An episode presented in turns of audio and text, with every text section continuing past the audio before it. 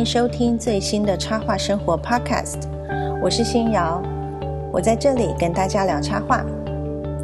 插画生活是一个以插画为主题的多媒体网络杂志，除了图文资讯之外，也会不定期播出插画家的 Podcast 访问和 Webinar 直播讲座活动。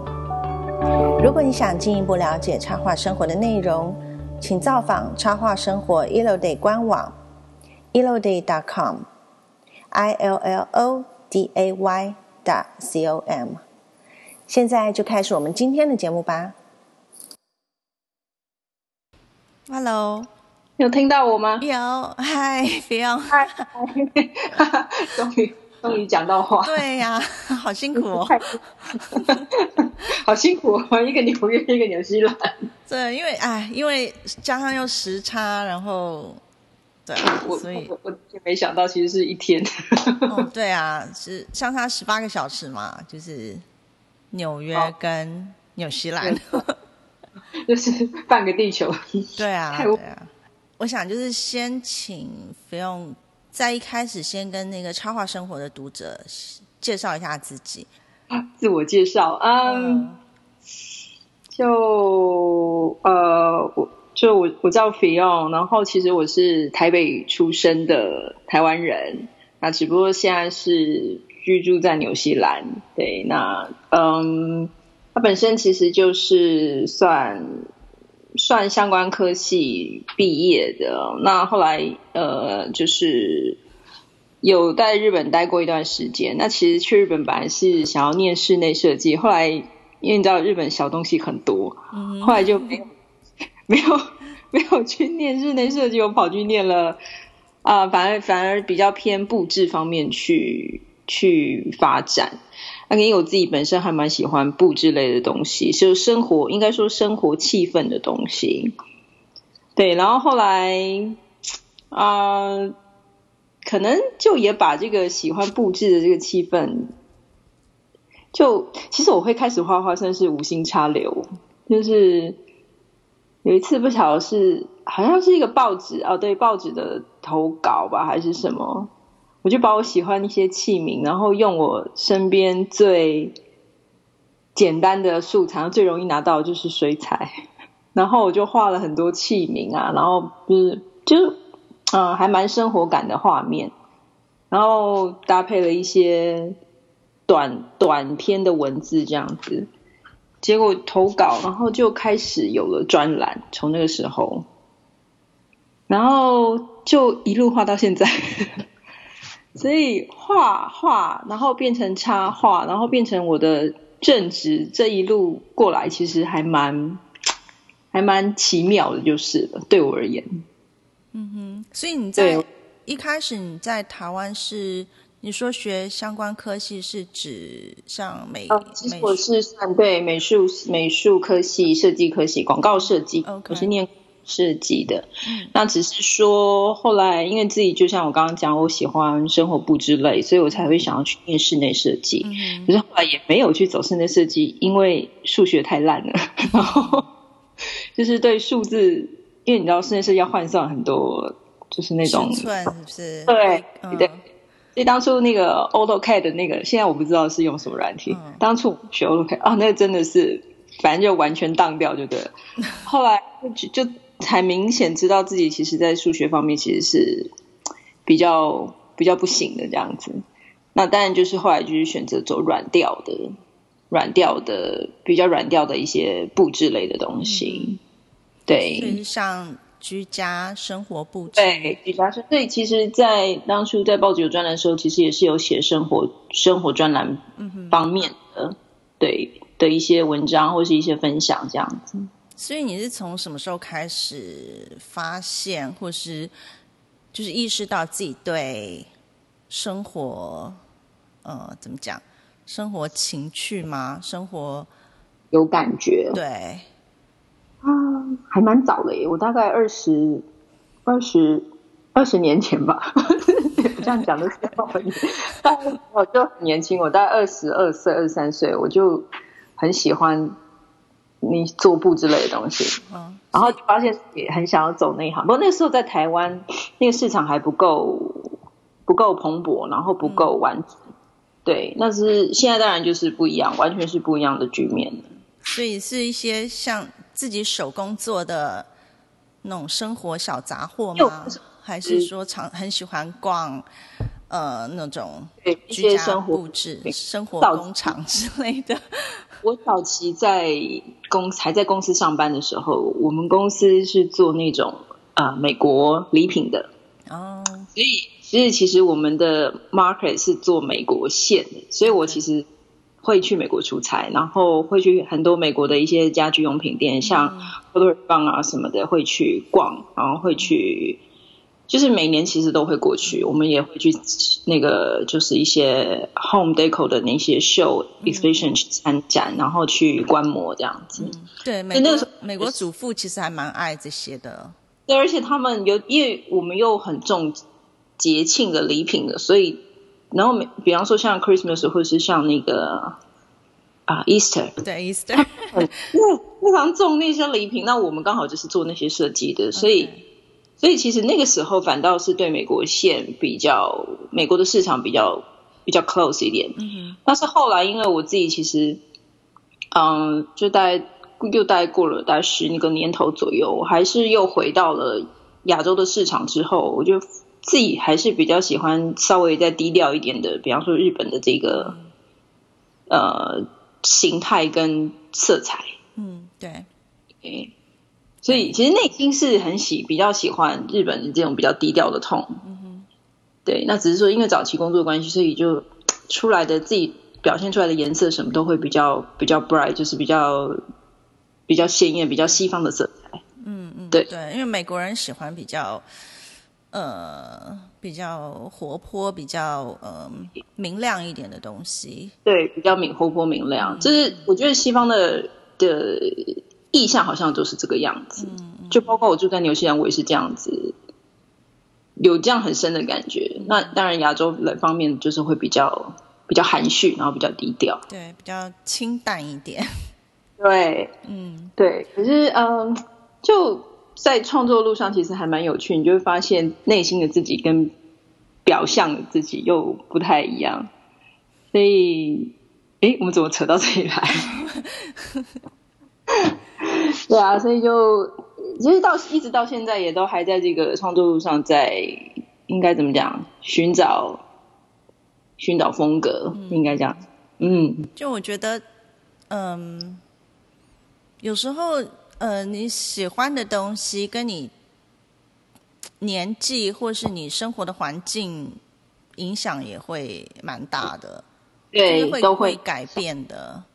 对，嗯，都觉得就是生活环境也会给你很大的灵感，然后会就是去对啊，让你找到另外的路这样去走。嗯，所以呃，你刚刚有提到风格嘛？那你最近出的那本书，你书中的序里面，你有写到说，嗯，呃，我念一段 你写的序好了，就是呃，书画花草，观看线条，自由的心象，用颜色思考风格。二十年来，我的创作与日常一直没有偏离过这些轴线。嗯，所以呃，你可以嗯。再深入聊一下，就是你是怎么样找到你自己的创作轴线？怎么样去构成你自己的风格？OK，嗯，就是就像我刚刚提的，因为我还蛮喜欢布置的，所以其实用花草来装点生活，我们这样讲好了。其实一直在我的日常生活里面是有的，不管以前在台北住，可能。就是公寓房子，家里很小，那可是这些东西都不会远离我。我就是小盆的花我也要插，然后呃，当然现在搬到纽西兰来居家，当然环境会比较大一点，所以就开始插了大盆的花，诸如此类的。那我自己很喜欢观看线条，就是所以我为什么会后来会慢慢去观察日本的这个设计的平面啊，或者是他们用的一些图像。就是呃，包括花草在生长那些枝芽枝叶，比方说葡萄，葡萄在生长那些抽芽新芽的那些线条，我非常迷恋去观察那些东西，所以我常会就是呆望着看那些花草的整个生长的一个曲线。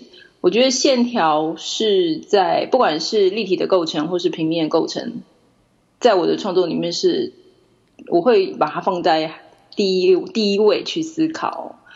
呃虽然我从以前还是学生时代一直到现在哦，就是一些长辈们可能前辈们看到我的作品会觉得你都是用颜色思考为先，可是我自己其实都会先把线条这个部分放到画面里面去，然后。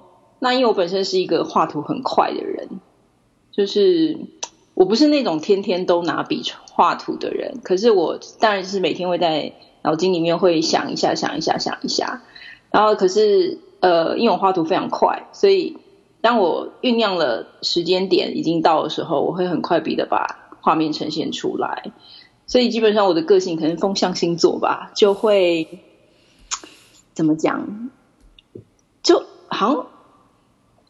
我我常会跟我先生讲说，你不要管我的自由，因为那算是地雷区，就是会很比较希望随心所欲的去做自己想做的事情，这样子。对，所以呢，嗯，水彩是你是自学吗？还是那时候在学校算自学？因为其实。讲的有点心虚，我觉得要论说水彩技法，我觉得我可能会的只是很基本层面的东西。然后，嗯，你要论技法，我觉得太多人的技法比我还还还高深、还深厚就对了。可是我常会觉得。作品会打动人，或者是你今天的创作会吸引人，其实一定都是最简单的东西，而不是太过复杂的美彩或画面。那我自己有去思考过这个问题，就是说，哎，为什么为什么某些作品会受欢迎？其实再回头看，可能在经过时间的几年沉淀后，你再回去看，都会发现那是最简单，用了最简单的美彩跟最简单的一个心情去表现出来的画面。那所以就是，所以为什么我不是那种天天都会去画画的人呢？因为我觉得，就是，可是我会，我会是时常在生活里面去做记录的人，就是我可能今天。被什么感动到，或被什么给嗯刺激到，我会把它记下来，就是用一个小 memo 记下来，然后等到力量储存满了，就会把它呈现在画面上。对，因为我觉得，嗯，其实我觉得技法并不是创作最重要的一个元素。我我我同意这句话，因为因为我觉得其实有时候我们看了会很有感觉或很感动的作品，我觉得是因为那个创作者他表现了真实的自己的，对，就是你当下那最真的那个情绪，嗯，而且我觉得是，而且创作者他本身 enjoy 他这个创作的过程。所以你从他作品里面也可以感受得到，等于把真心带到那个画面，他把他的感动带带进了他的作品。嗯，对，所以我常会觉得说，有些人会很刻意去想，会想很多我要怎么做，我要怎么做，然后可能东加西加加了很多美材。那我也会有那个过程跟那个阶段。嗯，可是就，嗯，后来就。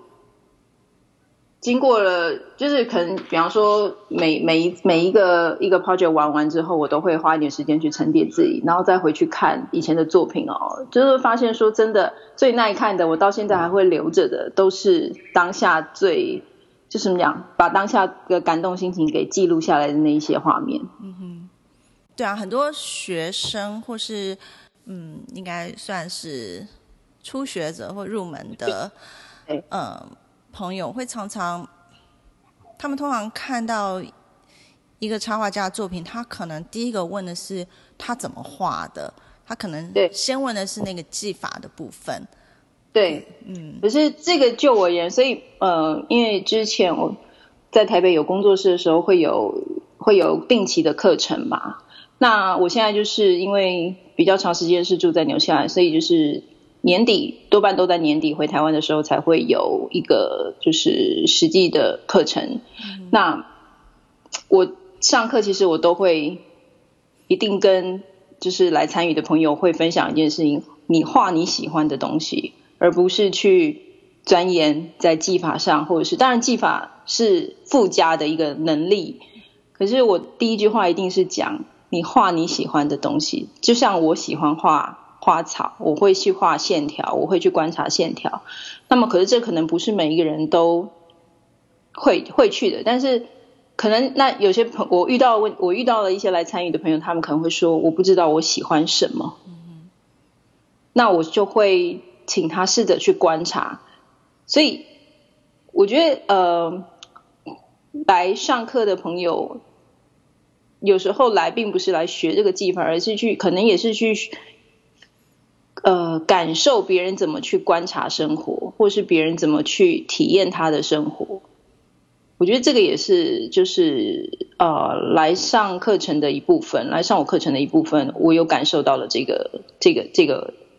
这个部分这样子，嗯，对，所以你有什么具体的方法，让一些可能还没有找到自己真的喜欢什么的朋友，呃，有没有一个方法让他们去去探索他们自己内心的喜好啊、声音这样？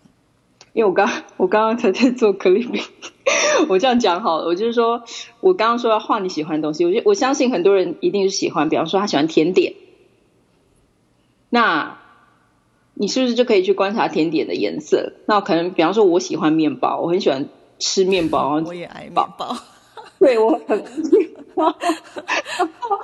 我就会去观察，那比方说，我用了最简单的煤彩水彩，那我就会去观察，我要用什么颜色去表现那些面包烘烤的那些呃浅褐色，然后中褐色，然后甚至有点烤焦的的深色的层次，我就会用很多土色啊，然后橘色、红色，然后去调。那我记得我在书里面其实有介绍到，说我我的画里面基本上没有黑色，也没有白色这个东西。那你看到的浅色都是用水分去调和的，或是你看到所有的颜色基本上都是调和出来的。那我很喜欢颜色，所以我会去创造我自己的颜色。对啊，所以在你这一本书，呃，就是《菲用私塾水彩课四季花园》里面，你，嗯，我觉得，与其说是一本水彩步骤教学，倒不如说是一本。去启发读者怎么样？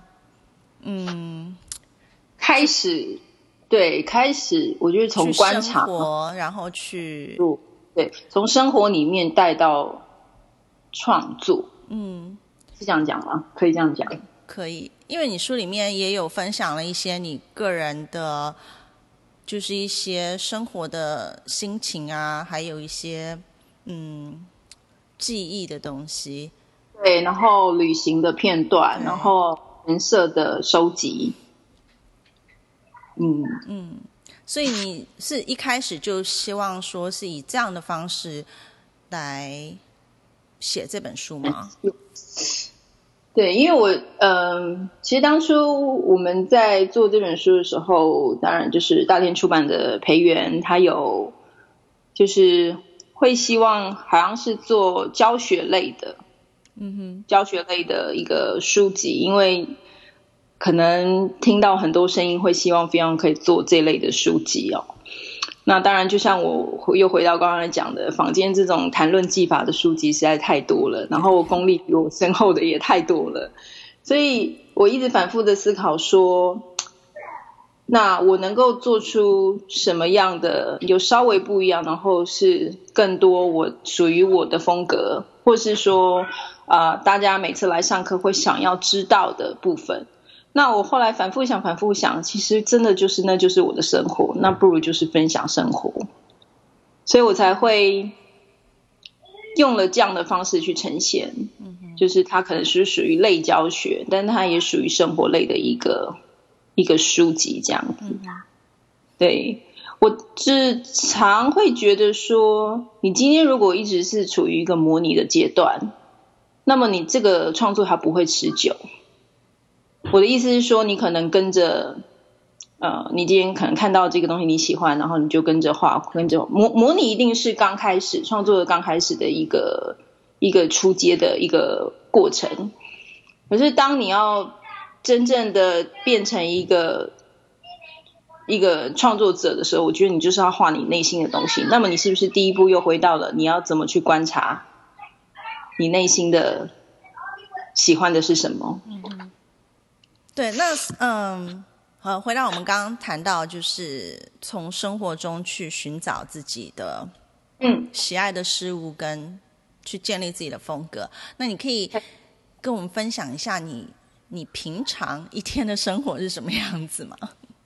呃，因为现在基本上我是一个妈妈，所以其实早上还蛮早就起来，因为要做便当，所以大概嗯六点。大概六点就起来，然后就准备便当，小朋友的便当，然后帮他们送完上学之后，就早上是我很重要的时间。你知道那个纽西兰的学校三点就下课了，嗯，美国美国是吗？也是，对，变成说小朋友的在家时间基本呃不在家时间大概只有六个小时，那我会非常善用那六个小时去做我自己的事情，所以。啊，就是送完小孩上课就沉淀一下，然后自己好好吃一个早餐之后，就可能开始着手做我自己的工作这样子。然后大概两点两点半就要去接小朋友啦，所以两点半一直到晚餐时间，然后中间做晚餐，然后就处理一些家务事这样。然后大概不过还好，我们家小朋友很早就睡觉，大概七点半八点他们就会睡觉了。所以八点之后又是又回到自己的创作时间，嗯哼，对，大大概的分分布在这样。那我现在没有办法熬夜工作，年轻的时候可以，现在没办法，所以还蛮就大概工作到大概十点差不多吧。然后有时候可能就看电影啊、看书之类的，对，然后又结束我一天这样。你有分，就是嗯，怎么讲？就是比如说早上你会从事某一类的创作，然后晚上从事另外一一种吗？还是嗯呃，应该怎么说？我如果在正式在画面上的时候，我其实还蛮需要安静的，嗯，所以。就是会利用小朋友不在的时间，对，然后去就是把重要的画面把它完成，就是比方说正式要上稿啊、上色稿之类的。对，那你说思考，比方说思考画面比较模拟的那些时间，我可能他们在的时候，因为下午回来，我就得靠那个时间去思考画面，然后打草稿，然后零碎的 email 回复什么之类的。对。那一到晚上，战力减弱了，所以 可能就我我觉得我最精华时间真的是白天的六个小时。嗯，我也是，我我也发现我可能像你说的吧，年纪大了，所以我以前都喜欢深夜工作，对，写东西啊，画图。可是现在我反而觉得我早上早上到下午。你是去接小孩，我是 要带小狗散步。小狗散对，所以他是他也是每天固定那个时间就就得出门，所以我大概就是在散步之前，就早上早上先散步完，然后吃完早餐之后到下午再带他散步，中间这段时间也是也是差不多五六个小时吧。就跟小孩一样啊，对，就是 那也是我的创作精华时间。我在那个时候比较能够思考啊，或是静下来画图。因为现在真的是年纪变大，你熬一个晚上，你可能要花一个礼拜才能补得回来。而且对我觉得太好了，所以现在又慢慢去调整自己的这个作息时间。而且我是喜欢白天画画，因为白天有自然的光线，对，所以我觉得那个还蛮重要的。静瑶都是现在是手绘比较多还是电脑？我一半一半呢，就是嗯，我大部分呃一部分是用色铅笔，然后一部分是用呃 Illustrator。对，那呃如果是接案客户的稿子，绝大部分都是用电脑绘图，就是 Illustrator。嗯嗯。因为那个要修改啊，或是尺寸啊、颜色这些都比较方便。便对，因为最后出去的都是电子档，所以都还是会，这个都还是要上机。对，哎，所以那我可以问你一下，就是因为我刚好就是最近有学生在问我，他他也是用水彩画画，可是他说他每次就是扫描到电脑里面之后，那个整个颜色都。变了，变了，嗯，所以你有什么样的诀窍可以分享吗？就是你当你手绘的水彩稿，怎么样让它在荧幕上跟印出来的落差不要那么大？对，嗯。基本上我都是送外面扫，哎，我没有自己扫原稿，请专业的人帮你。对我，我的所有商品，然后印刷品都好，书籍上的东西一定都送外面的专业的去扫，除非是，除非是，比方说只是说像 Facebook 或是自己的媒体在分享，那个大部分我都用。拍照我很少自己扫，因为自己扫颜色才差太多了。嗯，那就是在印刷方面用的，或是今天要案子要交出去，一定都是送扫，所以扫出来的档案回来是很大的。那就是像信阳刚刚讲，它是比较专业的扫描。嗯，对，那个才有办法。可是其实专业的扫描档案回来，我还是要微调，我还是要在 Photoshop 里面去做颜色的一些微调。对，可是不会不会花很多功夫，就是不会动太多那个动作就对了，顶多就是稍微色差拉一下子而已。那呃，送去扫描会不会花费比较高？嗯嗯，当然就是会多那个花费啊。可是可是没有办法，因为像我们手绘的图就是会这个样子。嗯嗯，对，手绘稿的图，如果我今天不送外面的大大机器。那种去做精细扫描的话，其实很多很多色，尤其是因为我是用刚好用水彩，水彩色层又多，嗯，那个层次，其实送外面扫已经会扫掉很多层次了。那如果你再不送扫，中间很多细节的根本出不来。对，我觉得对，所以我我都还是送外面扫。哎，我觉得像色铅笔也是非常难，就是即使我在 Photoshop 里面。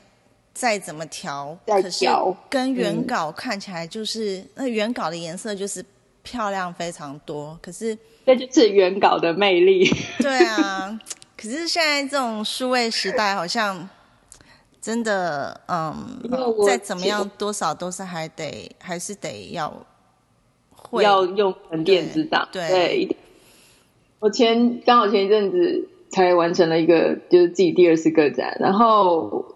就是当原稿展挂上去的时候，我就自己都还是感觉哇，原稿的魅力真的就是不一样，就是差在那个你怎么扫，怎么怎么怎么再再厉害的解析，真的都还是没有原稿那个温度。后来就觉得啊，终于非常了解原稿价值在哪里。嗯，对啊。那我可以再问一个比较技术性的问题吗？说。呃，就是你在画的时候，如果你知道这个这件作品最后的用途，例如说是做成书，或是要帮文字配插图的时候，嗯嗯，你会把每个元素分开来画吗？会会，呃，应该说是看看客户需求。你要这样讲吗？因为有些，比方说，他们可能就是说，哎，我今天要一个主主视觉，然后我可能要一个局部的配图，所以遇到这种状况的时候，我一定是拆开来画的。嗯，对啊，比方说我不可能，因为呃，还有一点就是因为我的画面又不是色块，又像我刚刚讲，它是水彩，又中间太多色层了。那你水彩去切分块的时候，中间那些色层就跑掉了，完全就看不到，那就就是层次会差很多。所以有时候我会分开画，然后在在电脑里面再把它组合起来。嗯哼，对，然后或者是说，呃，局部画，然后呃整篇画，然后在电脑里面再把它拆开。所以看要看画面，到当时画面的需求。嗯哼，对，两两个两个方式都会都会有，我都会遇到。嗯，因为我有看过，嗯。嗯，就是绘本的原画展，然后呃，有一位插画家，他的稿子就全部是一层一层的，对，他的原稿就一层一层的，就比如说背景是一张，然后可能人物是分开来另外一张，嗯，然后其他小配件又是另外一张，然后他最后再像用描图纸叠在一起的那种感觉。感觉，然后把它斗成一个主画面。对对对，就把它组合起来。对，呃，对，但是水彩画比较没有办法，因为光一个背景，你如果把它分成这样画，那个连接的那个中间的层次就不见了。啊，因为那个水跟颜料晕染的那个感觉就会没有了。对，所以为什么很多人用水彩，其实大部分画风景，因为比较。对，应该说是怎么样最好的题材去表现吧。嗯，用水彩去画比较具象的插画，那它可以替代的媒材就会比较多。比方你也可以用亚克力去画，你也可以用电脑绘图去表现，不一定要用到水彩，或是用水彩色铅笔之类的。那如果你要很喜欢玩渲染，那当然就是用风景去表现，我觉得是最好的。嗯嗯。因为我就很羡慕会用水彩画画的人，因为我觉得可能跟个性有关。就像你刚刚说，呃，你是风象星座，所以你喜欢比较写意、比较随性的，对，比较写意的，然后嗯，比较随机、比较自然的画法。可是对我的个性就没办法，我是 control。week，我就是 就是要那个细节，我都要控制，所以我没办法用水彩。我用水彩，我就老是觉得不满意或画不好。嗯嗯嗯，因为我没有办法去对让那个水自己去乱跑这样子，我就觉得我一定要控制它往这个方向。世界上就是需要多种 多种画面，然后来互相刺激。可是就那一样啊！我回到我的状况，我没办法用色铅笔在那慢慢刻，因为我觉得太慢。对啊，我也我也觉得很慢，可是就没办法，就。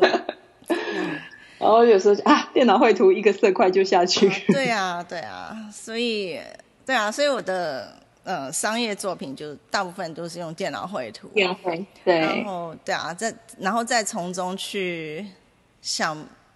办法就是去研究一些技巧，可以让它变得更手绘感。嗯，呃，嗯哼，我现在看到很多就是，呃，当然是就是美国的一些绘本什么的。其实很多人的电绘已经技巧已经发挥到非常的传神，应该这样讲。就是你其实真的不不要仔细去看，你也看不出来他。嗯，对，他离。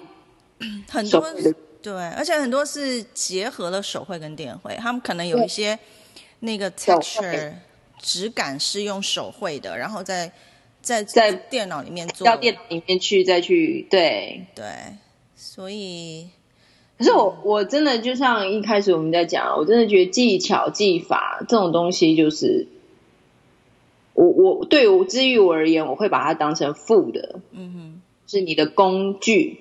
但是你的内心真的还是是最重要。你喜欢什么？你你你就是你的生活里面你最喜欢什么？你喜欢小狗，那你也许可以用小狗来发挥，然后观察他们的表情，然然后对啊，我有常常觉得喜欢动物的人画出来的动物就很生动，就不一样。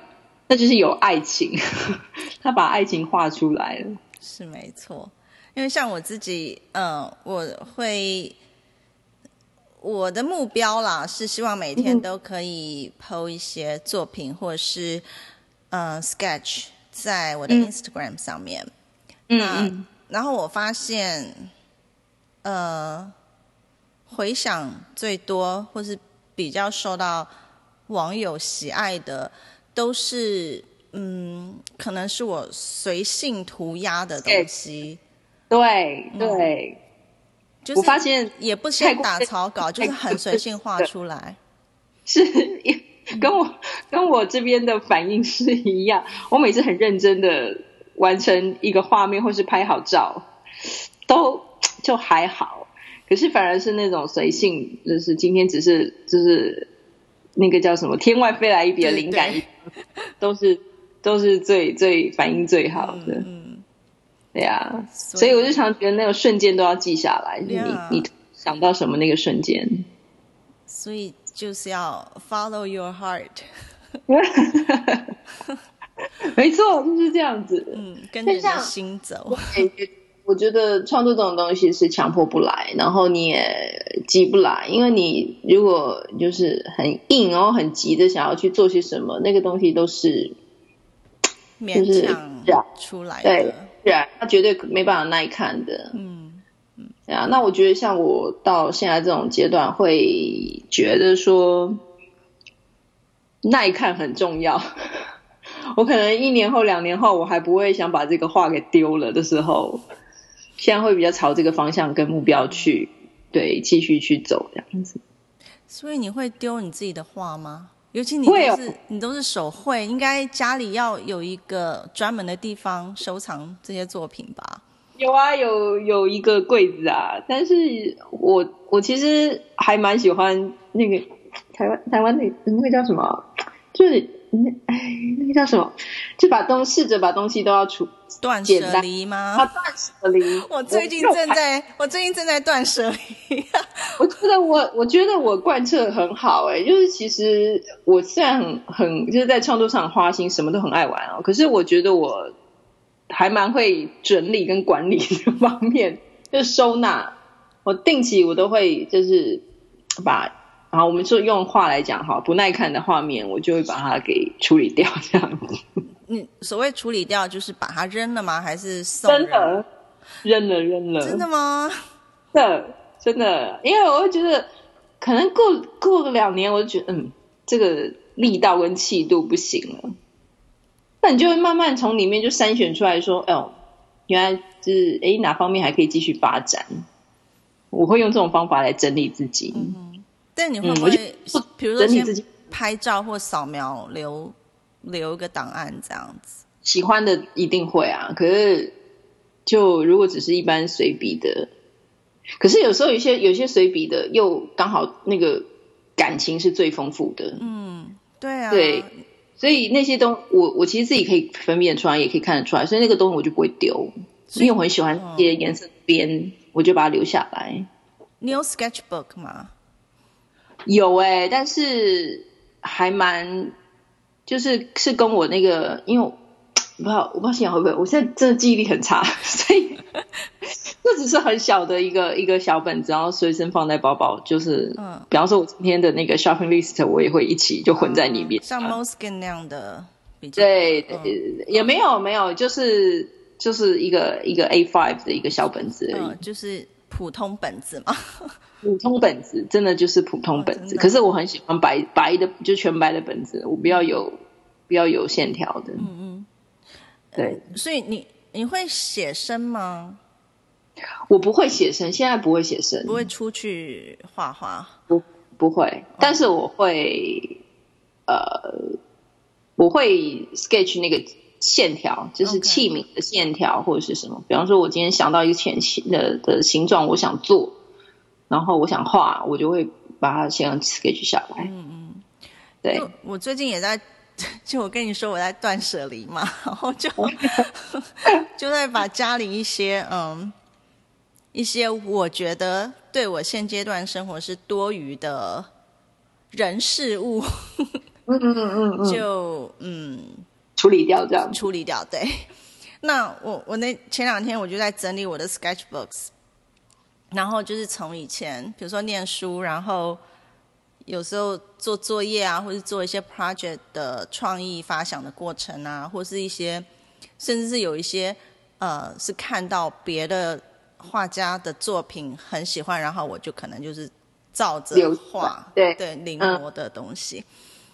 然后我就想说，当然那些可能已经跟我现在的风格，或是我自己，呃，就是自己现在成长的程度已经不一样了，所以我就想说，这些东西我要留吗？可是我又觉得，一个能量累积的一个过程啊。对啊，可是我又觉得，对，就它其实是我这么多年来进步的一个，算是一个记录吧。对对可是你知道那些 sketchbook 又非常占地方，所以对，然后我就又很重。对对，所以我就很挣扎，我就想说我我到底要不要丢呢？你可以把它这个集精华，然后出一册，然后就把它处理掉。所以我想说，我是不是要早早一天有空的时候，比如说来拍照啊，然后哦，变成影像档。对，然后其他的就就 可以把它拿去回收 之类的。可是我觉得影像档也也是也是很可怕。万一那因为科技一直在进步，你看 CD 现在都没有，电脑都没有 CD 了，所以对啊，所以这种东西也很可怕。嗯，放在云端，我都有会很担心，它万一就不见了怎么办？我的档案是同时备份在两三个地方啊，的。对，我就有一个是那个外接的硬碟，然后一个是放在呃 Dropbox，对，就是有我也有，然后就有时候，可是有时候你知道吗？太多事情，然后就混乱，就是没错哎我到底哎，所以那呃我想问一下，菲用，你是怎么样去？因为你刚刚有提到收纳跟整理嘛，你是怎么样去整理你自己的，不管是实体的作品或是档案？你是怎么样啊，OK，分类啊，或者是怎么样去编号啊之类的？我没有做到这么细，但是我就是会买那种那种那个叫 folder 夹，里面有那个透明的袋子，嗯哼，对比方说像 A 三的，然后我就会把，可是呃，我应该说我会把一个一个 project 的一个 project 的的画面跟作品把它放在一起，那我就通通把它都塞进去那种 folder 夹里面，然后所以它我就有好几本那种东西，嗯哼，对，那可能有一些只是一些案子的一些很零星的话，就是可能时间过了，我基本上不太留那个东西。那你说会不会编号什么也没有哎、因为我就是等于是因为我自己的创作我自己会知道，比方说零四年、呃一四年、一五年、一六年，就这样一本一本一本。所以是按大概编年，对，也没有年，我就是因为那个年份你做的东西大概就是在那边，所以我就就是就放到一个 folder 夹，然后放满了再换下一本。所以你打开那一本，我大概就会知道说，哦，这个大概是什么时候的东西。我没有分到很细，因为有时候我又需要那个图档，我又会把它又给拿出来或是什么。嗯，所以比如说像客户的案子或者是什么合作案，那些出版之后你不会留着吗？还是我呃，目前都还是留着。我说我丢的大概是比较多是自己的一些随笔创作，或是好对可惜哦？我觉得应该很多读者听到这里都想说送我送我，之前不是说，哎、我去你家的垃圾桶可以放在我这里。可是有些就是很零散的啦，我我就没有留，因为真的很多啊，然后太多了，我觉得自己真的很肮脏，所以我很喜欢。我要进行一个 project 的时候，看开始一个新的 project，我就是会整理，我一定会大整理，然后才能开始，因为我觉得要你要剪，要真的要舍得断，嗯，你会感你会觉很轻。留你的草稿吗？还还是你都不不打草稿？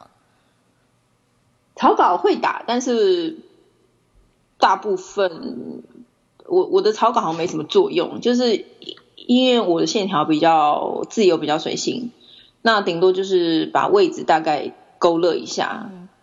对我，我草稿没有打到非常非常的细，因为我我会觉得说打草稿打太细，对于我这种画风来讲，它反而是一种局限，因为它把你框住了。对，对，颜色会你会一直不敢让它延伸出去或是什么，所以我大概就是，比方说，呃，画一盆玫瑰花，那我可能就是把玫瑰花的位置大概圈圈用打圈圈的方式把它打出来。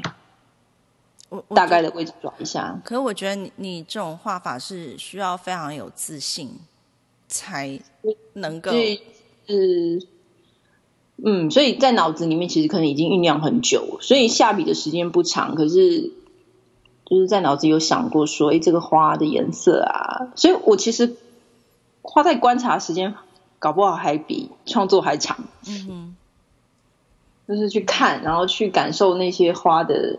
就是绽放的那个颜色的变化，或是它的姿态。但是你在观察过程，你会稍微做笔记，比如说写下来它的颜色啊、形状这些吗？不会写下来，但是会会稍微去记，会自己会把它放在记忆里面，这样子记。对，或者是 会直接就插了，直接就来插花的那个，就是直接就插插一盆花，然后去玩配色。OK。那可以先请你分享，就是嗯，通常你在创作一个 project 的过程，它大概是一个什么样的流程？就像你刚刚说，你可能会先去观察，或是可能你会先怎么样去酝酿啊、构思这些。我们用一个比较稍微具体一点的。主题来讲好了，我我觉得这样大家可能会比较能够容易理解。我之前帮那个成品生活做了一个花伞、雨伞，嗯，然后对他们就是要设计一个，因为刚好是春节，呃，那个叫什么春节时分，然后雷雨呃那个叫梅雨季吧还是什么，所以还蛮喜欢蛮需要用到雨伞的。嗯哼，然后当我因为那个其实是我自己很想挑战的一个品相哦，所以。我就是接下了这个案子，那，呃，我就会去想说春天有什么花。那因为花这个东西对我来讲并不陌生，因为我已经它在我的生活里面一直都是有的，所以我其实基本上春天的花材，我就去想，那我喜欢什么花，然后什么花跟什么颜色搭在一起好看。呃，把我想放进去画面的花。就大概的，就是先画我那个那个 project 就是分开画，就像我们刚刚前面提到的，我是单单单一单一的花朵跟花种，然后去把它画出来，然后才呃，就是画完之后我去 scan，然后去拼贴，剪下来用拼贴的方式把画面构成出来的。嗯哼，对，因为雨伞它不是一个弧形弧状嘛，那。所以你要，我要去想说，它撑开的时候，跟平面上又是不太一样。我要去想说，哎，中间那个折线的交界点，那什么花会不会被切到？所以就是会因为那样的画面，我就是选择了用拼贴的方式，然后去把画面构成出来，然后才把，因为你大概具象画面出来之后，我就是才就是把高。高扫描、高层次扫描的档案在电脑里面去做，用我实际手绘的那个拼贴，然后才把用电脑档做出来，这样人家工厂才有办法生产嘛。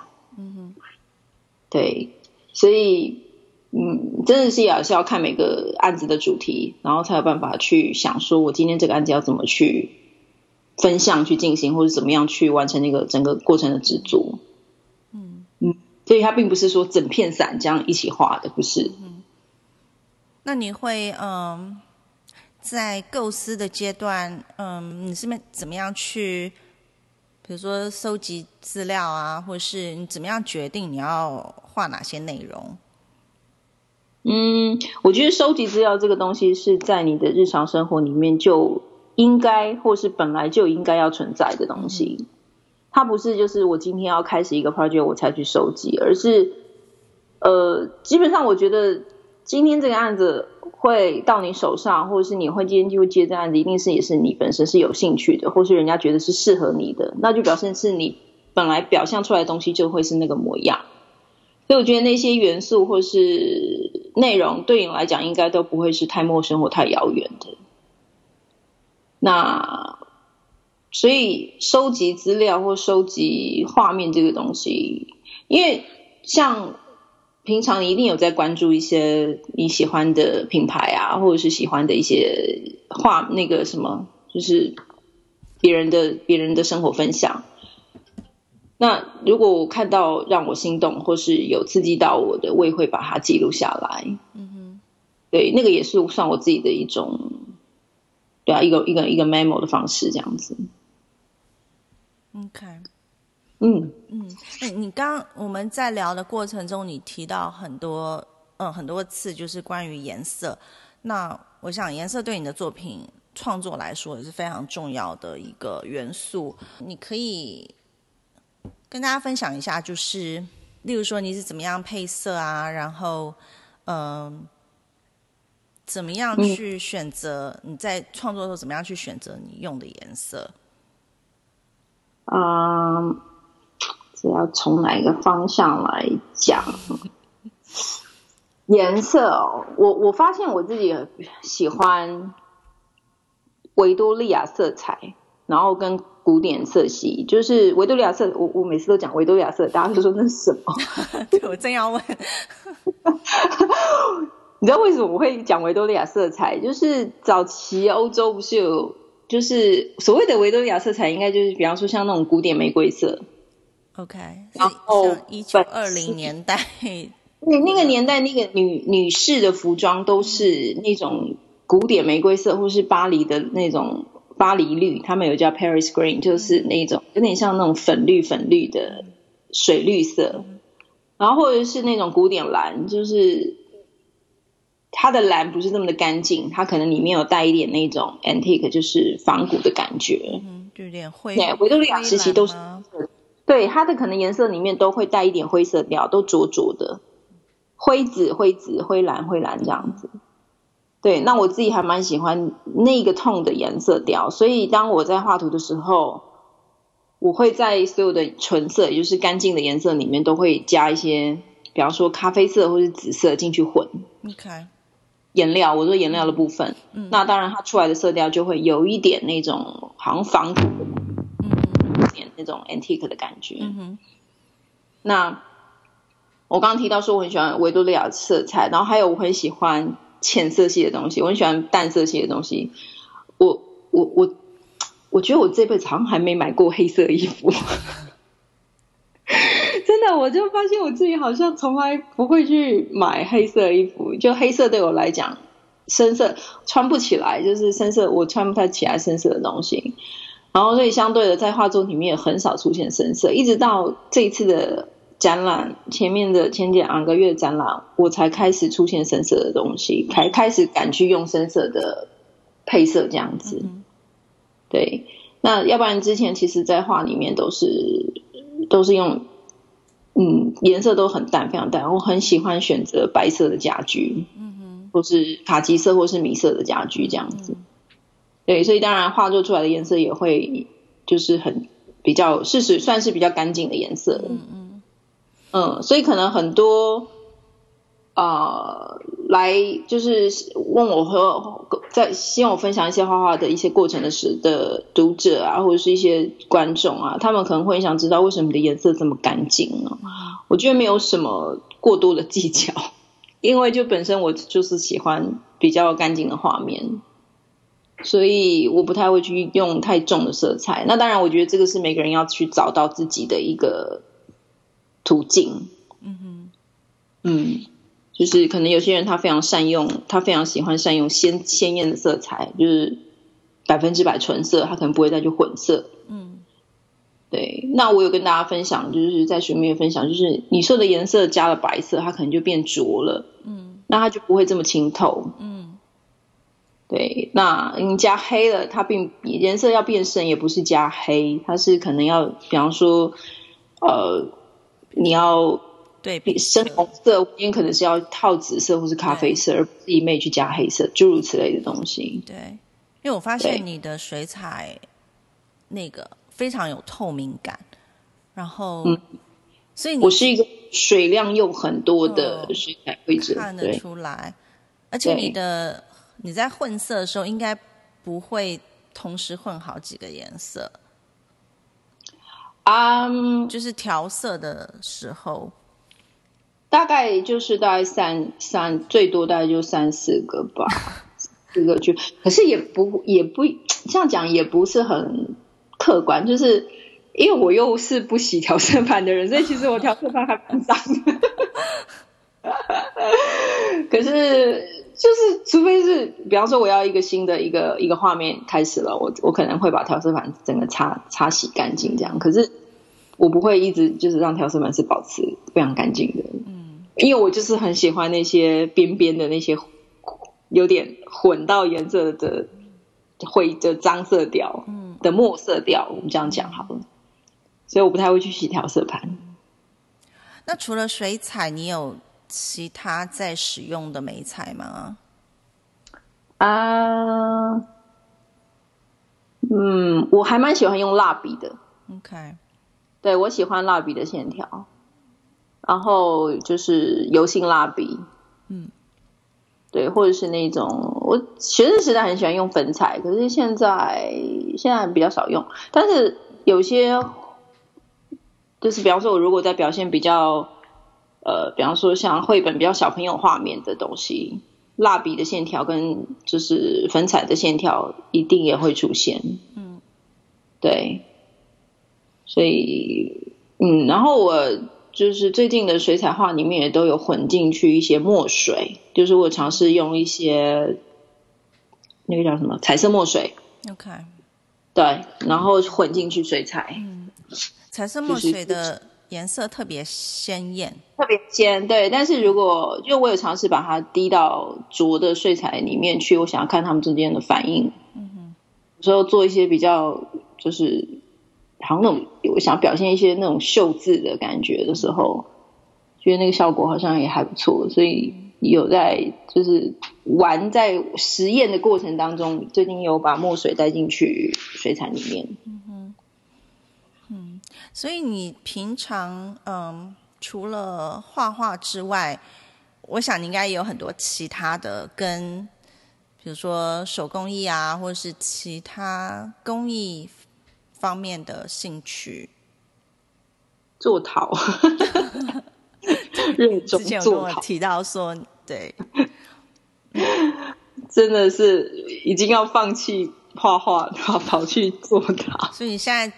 主要沉迷在做陶中吗？嗯，一头栽进去当中。我其实在我因为算初学者，可是我一样很很很很奇妙一件事情，我对颜色真的太有兴趣了。我开始在发展我自己的釉彩，就是对从来没有想到要用这个怎么怎么讲碳酸钙，然后什么氧化镁这种东西，然后又用英文去学。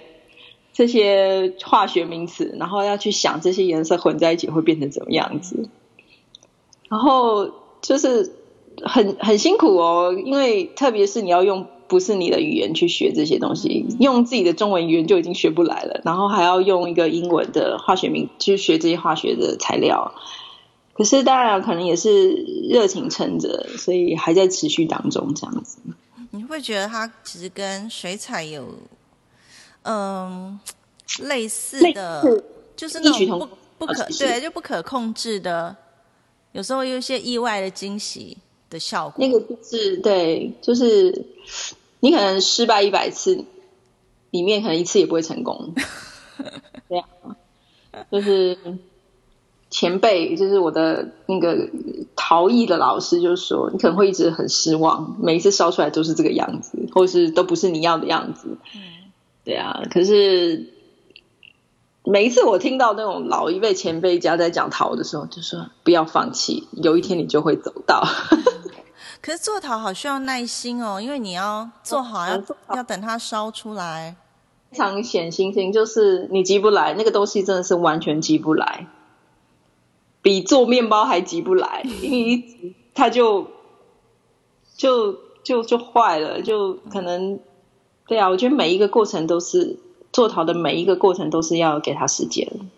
可是你又喜欢快的东西，所以很矛盾啊。对，所以我那我后来发现那个东西我急也没用，我就放弃了。就就是听天由命吗？对，就我能做到。对啊，因为它又需要慢慢的干，你要让那个陶土自然的干，你又对一直去让它晒太阳，一下就裂掉。所以就是有时候就觉得，哎，刚好这个东西来控制你这样子，就是你也反正你也快不来，那你就在那个频率当中又去自己又找到另外一种呼吸的方式。嗯，你除了做陶之外，你刚刚提到做面包。莫非你也喜欢做面包？对，对我很喜欢。你应该不是用，你应该不是用面包机吧？我不是，我是那个慢慢手揉吗？对，非常辛苦的。我都发现我都要找那个很辛苦的路去走，很奇怪。就是明明可以烤面，那个面包机丢进去，然后就让他自己去搅这样子。可是我就觉得那种东西有差，真的差，有差，对。有差不一样，对。可是我的天然项目还没有试成功，所以还在试验当中。哦，我跟你说，如果我跟你说我连用面包机都会做失败，应该会笑我。你是不是买了亚洲的食谱，然后用 还是美国的面粉之类的？我对，因为美国的面粉它，嗯，它没有像我，我就不懂什么高筋、低筋。变成换换算成英文是什么？啊啊啊啊！对，所以但是我就是买那种呃面包面粉，就专门做面包的面粉。做面包的面粉。对，但是呢，因为我很喜欢实验，所以我通常不会照着食谱的分量，我可能就会自己东加西加，加一堆其他的东西进去，然后那个可能面包的湿度跟。跟所有，然后还要减糖，化学那个呃化学作用就改变了，所以他就做不起来。对，烤出来就是失败。对，所以我们有时候不能太太固执，有时候要相信那个化学成分的变化。因为我在做陶的过程当中就是这样，就是我会觉得，哎，就少少个两克，那那个颜色就会淡一点，就不是这个样子，因为它。化学成分就是刚好就是要到那个时刻，它才有办法这样子连接起来。所以我想做面包，就其实你要发现这个原理都是互通的。对，有时候就想，我我我我曾经好几度在面包店工作过。嗯，是哦，因为很想要做面包。对，有时候就想算就放下一切，我去开一个小面包店这样子。我我常常觉得面包店是。很容易给人家幸福的一个地方哦，没错，吃面包也很幸福。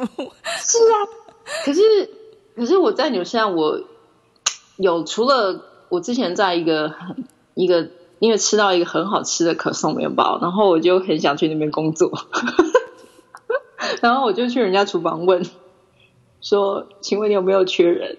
因为我真的很想要跟他一起工作，我很想要知道就是他的可颂面包为什么会这么好吃。嗯。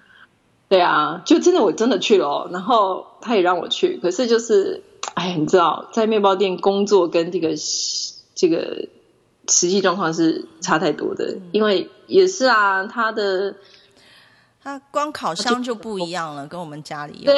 后来我就发现那个东西是你在家是没有办法，除非你真的就是那种专业的烤箱，对，那差太多了。嗯，我之前有去上过。就是那种一天的课程，然后是教你怎么做马卡龙。嗯，然后我上完课就马上就放弃要自己做马卡龙这件事情，因为那个老师就说很多就是专业的嗯马卡龙的烘焙师，他们是搬家或是不管到哪里，就是嗯比如说换。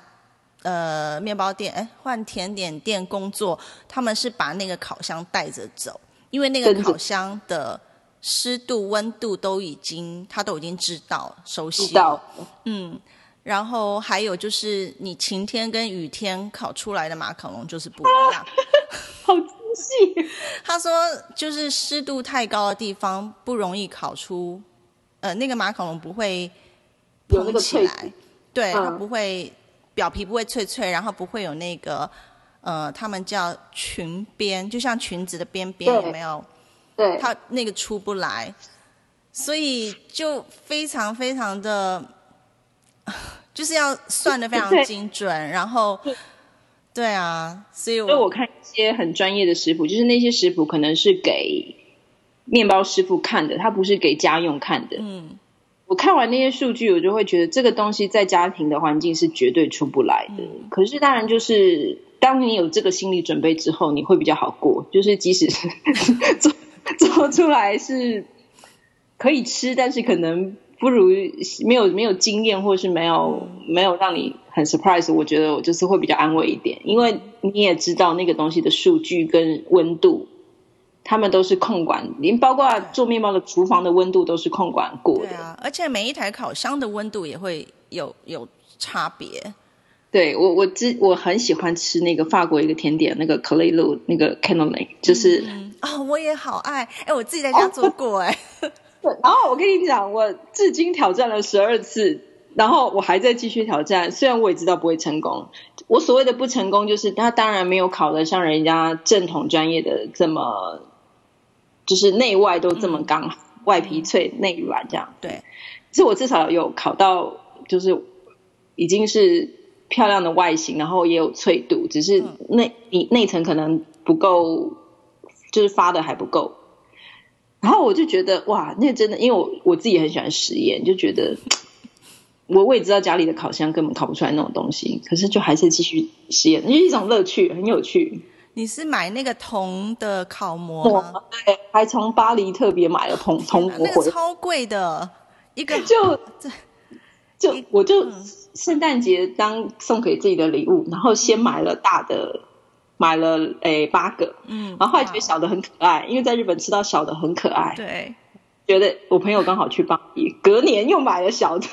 哎，那你里面有涂一层蜂蜡吗我没有用蜂蜡、欸，我有养膜，我用奶油养膜。？OK，因为他们好像说要用蜂蜡涂蜂蜡才对我来太太麻烦了，所以我不要用那个东西。嗯因为我那个膜已经烤了十一二次油，所以基本上已经有一个，就是已经被我养过了。嗯哼，然后我最新的尝试是，就是因为那个我那膜也被我养过，我还用那个 non stick 的那个那个 spray 的那个 oil，就是喷的。对对，那种喷的，对，我觉得那个还不错诶、嗯蛮有用。只是当然，你就是要记得它的油脂量会比较高一点。嗯嗯对，天哪，我们怎么，我们是要聊画画吗？怎么讲起吃呢？因为我们都太喜欢吃面包了。对我，我就超爱面包啊，或者是呃甜点类的东西。你喜欢吃小饼干软式面包还是硬的面包？就是欧式。应该说，我比较喜欢吃软的，我也比较喜欢吃软。嗯，就是很蓬松，然你后是硬式的，都是欧的欧洲的那种硬的。我觉得硬的话，你要有好的那个涂涂在上面的，比如像一些对一些 dressing 的一些叫什那个么东西，像比如说像 hummus，我不知道嗯。中文是什么，嗯、啊嗯 反正就是一种涂在面包呀或是啊饼干上的脆片的，嗯。嗯，然后如果有好吃的，那个就会蛮好吃。然后，嗯，要不然就是要有好吃的，比如说像呃杏仁酱，你喜欢吃杏仁对不对？嗯，对，因为我现在不喝牛奶了，所以我就是都用杏仁奶或是呃就是植物类的啊取代这样，杏仁或是呃腰果嘛，cashew 腰果，对嗯也对。腰果奶。OK，那我们现在要回到正啊题。嗯，我想呃，可能也请 Phil 就是用一点时间跟我们讲讲你之前做的礼物书跟你个人的品牌。就是嗯嗯你现在还是有在经营你的个人品牌对吗？就是一些商品杂货。有对，嗯还是是持续当中。嗯，先讲礼物书好了，就是就是 为什么会有就是大田出版这个礼物书的系列哦，其实也是就是又回归到一开始在报纸专栏的这个创作。那一开始真的也就是我们就是跟大庭配员做这个，真的也都是无心插柳，我们不过就是把专栏集结，然后就是重新做了一个编排的视觉这样子。然后结果就是第一本就市场反应非常好。那嗯，我我我其实我还是我算是一个比较算我会去观看商业反应的创作者。我有时候会觉得说，我今天创作，当然我是画我自己想画的东西，或是做我自己想呈现的画面。但是我同时也会去想，这个画面能够带给观众什么。我会想要去知道这个市场反应，嗯哼，对，所以因为我在这方面我比较现实面考量，我会觉得如果这个艺术没有几没有商业的支持，它的存活率很低，嗯，所以有时候我会去想，什么东西会让人家快乐，什么东西会让人家，或者什么画面会让人家喜欢，嗯哼，然后我会。往那个方向去进行。那当然，礼物书当然就是呃，我们就是当然第一遍反应非常好之后，后来培云就觉得这是可以继续再往下发展的嘛。那我们就有继续的做了好几本，一直到应该有做到第七本左右这样。那当然，可是里面又回归到一个我们一开始切入点，其实那些东西又都是我的日常生活，嗯又都是我喜欢的元素。我的旅行，或是我的花草，诸如此类的东西。那，嗯，后来一直到礼物书出来，然后因为我自己很喜欢纸张，我非常喜欢纸张这个东西，所以就开始 对，就收集一些糖果、纸油的美的。所以，所以收纳对我来讲真的很重要，因为我东西如如果不就是舍，就是断舍离，或者是我不。善去收纳，我我会这个一下这个东西找不到，一下这个东西找不到。我有，我现在有两整个两整个抽屉的纸张，我都不知道该如何处理。就是各种上面有印花啊，然后有不同的是哪里漂包装纸什么的，有时候就太美了，也就不舍得丢。可是我现在会会觉得说东西不用。它就它就没有那个生命力，它就那个力量就出不来，所以我会舍得拿来用。我现在会比较舍得拿来用，然后我就觉得不用，它就一直摆在那里，所以就开始从最底层开始用这样子，最久的历史悠久开始用。那嗯，后来又我喜欢纸张，所以我就开始把自己的一些插画试着想要去做包装纸，那个是一开始品牌开始的一个。最初的那个点，然后等于是把一些元素做了一些重复的 pattern 的运用之后，就做了包装纸。然后因为我很喜欢薄的纸张，所以我又特别去选了薄的纸张，那就自己做了小量的生产。然后从那个二零一一的年底嘛，就开始了自己的一个个人品牌的一个开始，这样子。然后从那个时候开始，我就每年都会选去找不一样的纸张，然后去试，然后再就是把自己的图像在上面做一些运用跟创作这样子。然后一直到有印过月历之类的，月历是每年都会有的。那对，一直呃也是到第七年，其实七这个数字很可怕，因为 到第七都好像觉得有点快跨不过去的感觉，然后。嗯，前五年、前四年、前五年，我是每年选一个城市，然后去做年历、月历的发表。嗯哼，那一直到第五本开始，我就没有针对一个城市，就是变成是比较，就给自己一个一个主题去发挥这样子。比方说一五年，可能就是因为我很喜欢看小房子。所以我就给自己一个小房子特辑，就是我在哪里看到小房子，或是我收集的一个小房子的画面，然后小房子里面可能会啊、哪些温暖的画面，我就把它收集起来。就那一六年就是做了，一六年是做什么？哎，哦，一四年是做巴黎的特辑，一五年做小房子，一六年是做日本。就去对那去年，然后一七年就今年是做，一七年是做十二个，看一下，哎，今年都还才过了三个月，我就是现在真的记忆力很差，真的。哦。口袋的口袋里的薄荷糖，就是算是一个很小的画面的一个小惊喜，就是应该算是小小幸福感、小确幸。嗯哼，对，里面也有收集我们都喜欢吃的面包。我京都的等一下就要来画面包，真的啊，我我们上次去京都吃到一个天然酵母做的甜甜圈，但是它都是用核糖、核和核风材料，哦比方说核三盆糖或者是呃黄豆粉，然后抹茶之类的去做甜甜圈的馅或是搭配，非常不一样，非常的非常的那个叫什么？它的名那个店名叫 Hizuji，就是羊 Hizuji，日文的那个羊。嗯，对，有机会去京都。啊，我我见到每个人我都一定要讲一次。我光听就好想马上再把我的茶热一热，然后 可以来吃，这样上来吃甜甜圈上。对，嗯，对啊，所以我觉得啊，这个酵母真的还蛮重要的。哦，对，然后就对我做面包失败，有可能是酵母的问题。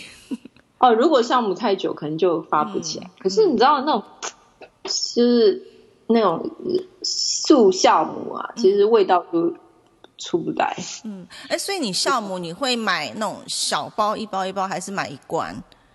我会买小包小包的，然后我现在是不买那种，我现在会去那个面包店去跟他买新鲜的酵母。可是当然跟自己养的酵母是不一样的，嗯，对，味道还是有差。可是好像又比那种阴生的那个 Easter 还好一点。嗯嗯因为我发现我买一罐的，然后用不到三分之一之后，它就已经就发不起来失效，对，就发不起来了。对啊，他可能又吃太多的湿那个什么水汽还是什么，对，就有真的点买一包一包会好一些，可能会放放的比较久一点。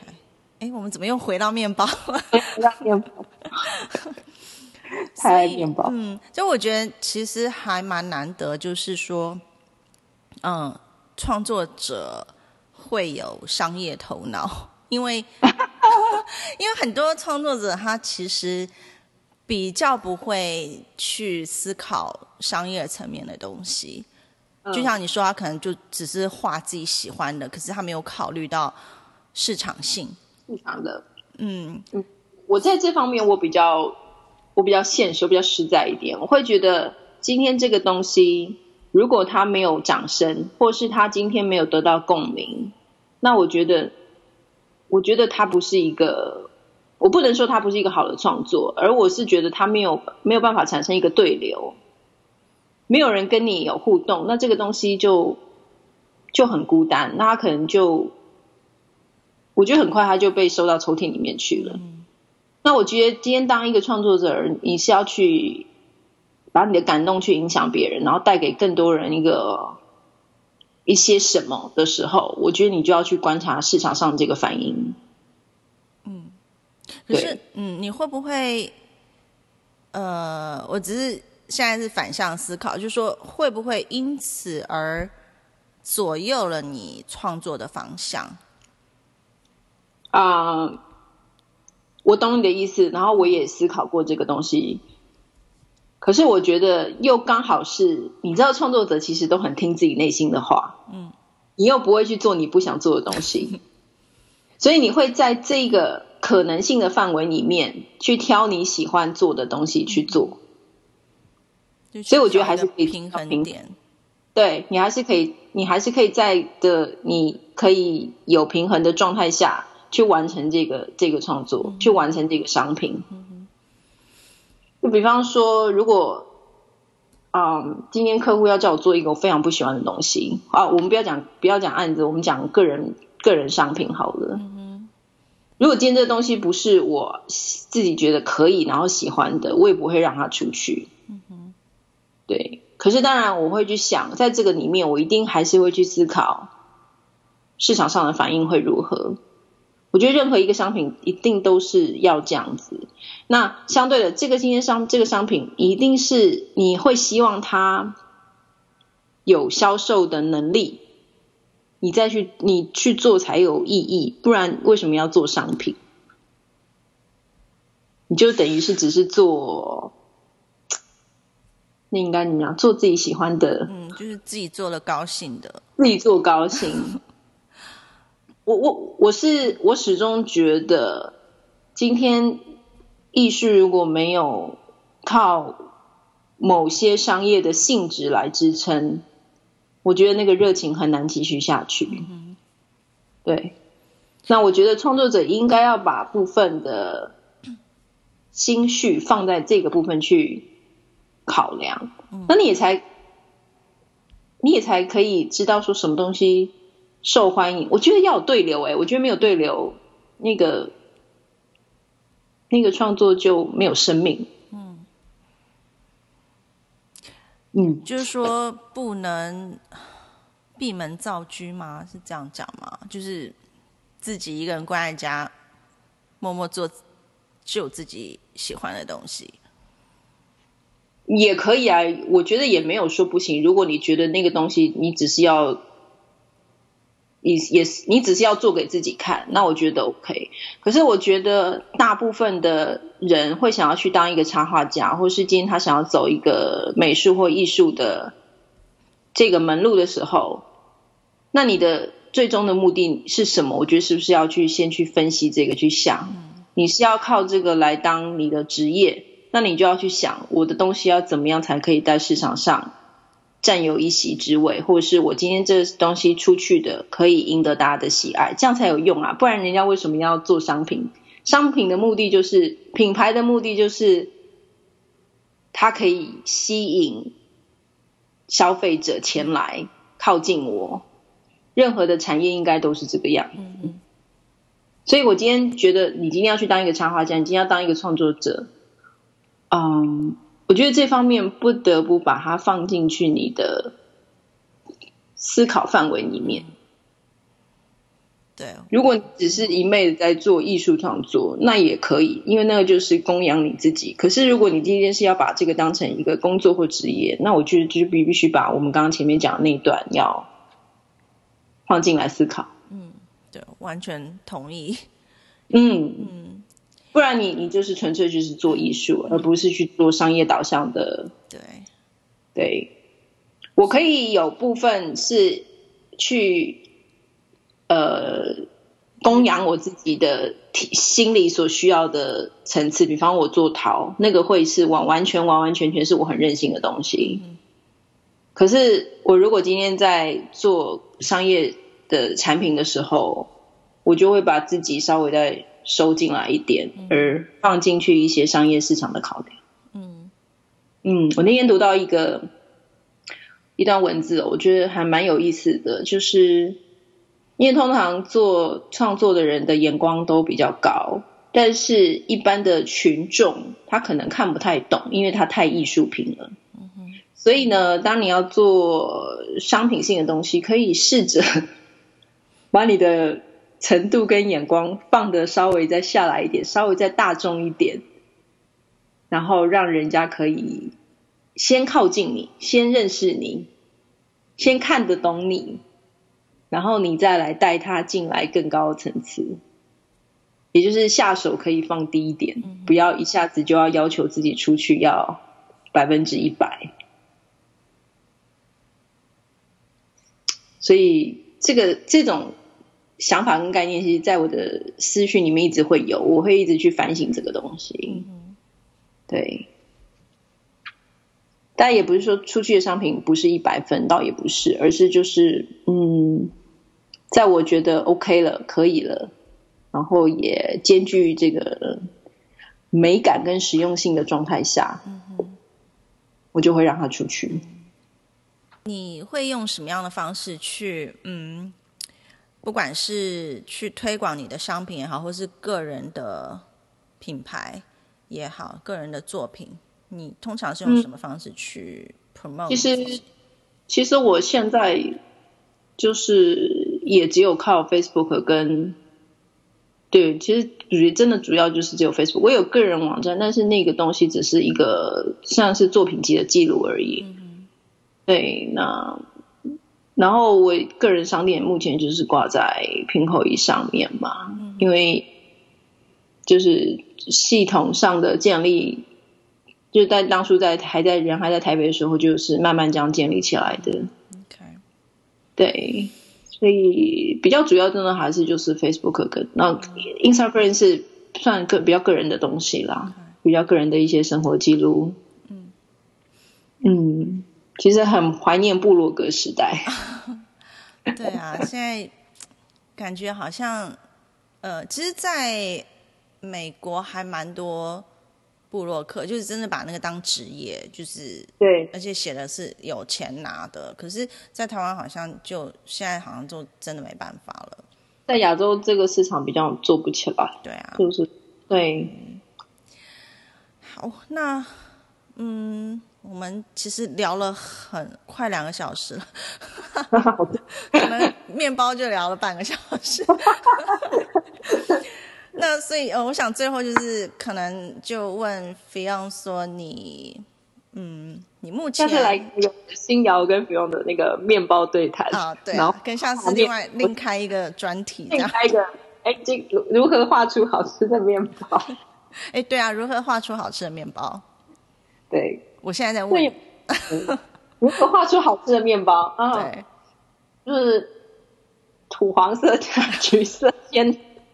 水分多一点，先打底，就是面包还没有被烤、没有上色的那个部分。嗯，然后要趁湿的时候，然后要炫更深的层次，就是有比较上色的部分。然后等到微干、快要干的时候，在最后点缀一下那个咖啡混橘的那种，好像就是最后上色的层次，可以用这样的方式来表现。这样讲很笼统啦，但是我觉得好好棒，这个是。这一集节目的 bonus，要听到最后的人才会 才会听到。因为我觉得能够用颜色把好吃感表现出来，其实很有趣。就是会自己看了都会画完，自己都会觉得啊，就是对，很想现在马上去吃这样。嗯，不用可以介绍一下你，再再次跟大家介绍一下你这本书，就是大田出版的这本。私塾水彩课，嗯嗯，这个也可以跟我们介绍一下。那我们先来再简单讲一下这本书，就是我还是回归到，就是给一些想要从事插画或者是想要从事创作为主的一些新生代的 的年轻朋友们啊，还是回归到。去听你自己心里的声音，就是你喜欢什么？你喜欢甜点？你喜欢布置？你喜欢生活？你喜欢器皿？然后我觉得从那个角度去开始学学习，去观察，然后去不管是用 sketch 的方式记录下来也好，或者是就是我觉得任何你你你舒服的表现方式。先去画你喜欢的东西，然后再我我觉得每呃实验很重要，所以就是不间断的实验，然后就是总有一天，我觉得你会找到你的风格。那我在书里面其实绕来绕去，其实都在讲这一点哦。那还有就是，因为我本身就是又回到刚刚一开始讲的，我对颜色非常的敏感，所以里面有很多。我怎么去记录颜色，或是我怎么去表现那些色彩，然后还有在就是线条，我觉得在里面有很多记录，如何去观察那些线条，才可以让我那些花茎可以画到就是看起来。大家都觉得好像看我画很简单，可是其实那个是经过长久的观察，所以在心里里面可能已经有了某个程度的熟悉度。那我觉得你下笔才不会是胆怯的，下笔才会是有自信的。那嗯，所以就是还是回到了书籍里面讲的，他就是先学会观察，然后我跟大家分享很多我如何去收集生活跟观察生活，还有把它记录下来的方式。然后最后回到了，呃，一些基本技巧的分享。嗯，对，所以就是还没有机会翻翻书的人，还是就是如果想要，就是我我个人的一个创作的过程分享吧，生活分享。对啊，就是可以看看。嗯，今天很高兴跟菲佣谈了这么多关于生活跟创作，呃的一些非常具有启发性的话题。